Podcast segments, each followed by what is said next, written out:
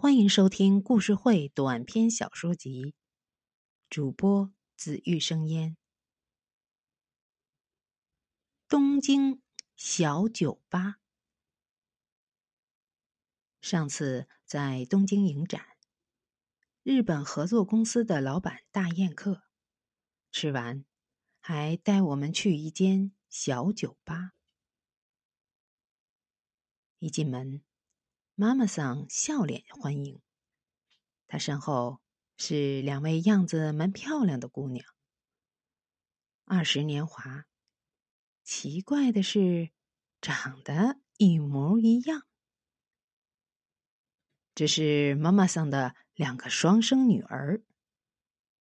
合作公司的老板解释：一家人，有母亲带两个亲生女儿开酒吧。这倒是中国家庭罕见的。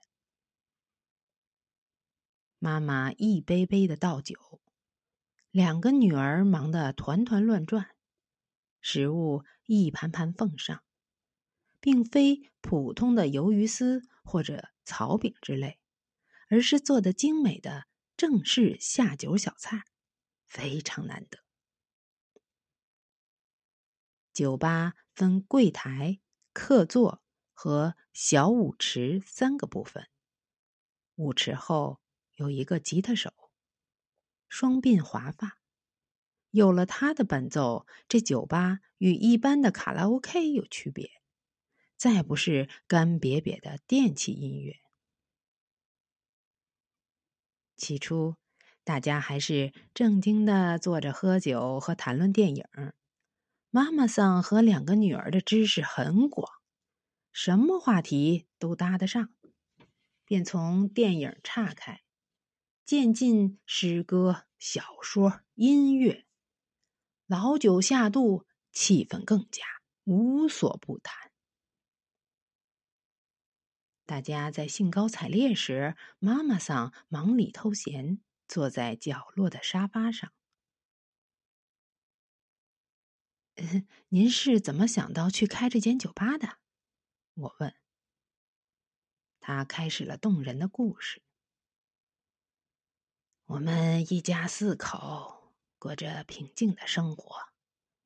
我丈夫在银行里做事，很少应酬。回家后替女儿补习功课，吃完饭大家看电视，就那么一天一天的，日子过得好快。忽然，有一晚他不回家，第二天影子也不见了。我们仨人到处打听，也找不到他的下落。后来接到警方通知，才知道他上过一次酒吧，就爱上了那个酒吧女。为了讨好她，最后连公款也亏空了。那女人当然不再见他，他人间蒸发。唉，这丑闻一见报，亲戚都不来往，连他的同事朋友，那本来经常到家里坐坐的，也不再上门了。整整一年。我们家没有一个客人，直到一天，门铃响了。打开门是邮差送挂号信来。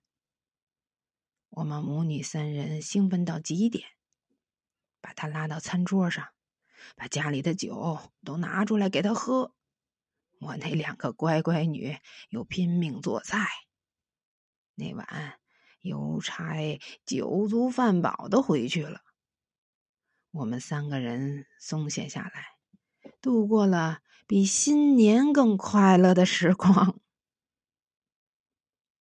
邮差后来和我们做了好朋友，他又把他的朋友带来，哎，他的朋友又再把他们的朋友带来，我们想方设法。也要让他们高高兴兴回家。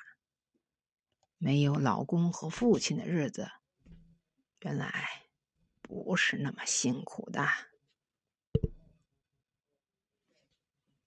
朋友之中也有些做水商的，你知道的，我们日本人叫干酒吧的人，叫做水生意的人。一天，我两个女儿对我说：“妈妈，做水生意的女子也不是个个都坏的。”我听了，点点头。女儿说：“妈妈，靠储蓄也坐吃山空啊。我们这么会招呼客人，为什么不去开家酒吧？”就这么决定，把剩下的老本儿通通扔进去。我很感动，问道：“那您这两个千金不念大学，那不觉得可惜吗？”他们喜欢的是文科，理科才要念大学。文科嘛，来这里的客人都有些水准，像他们学的 比教授多，比教授有趣儿。妈妈桑笑着说：“嗯，此话没错。那么，他们的爸爸呢？有没有再见过？”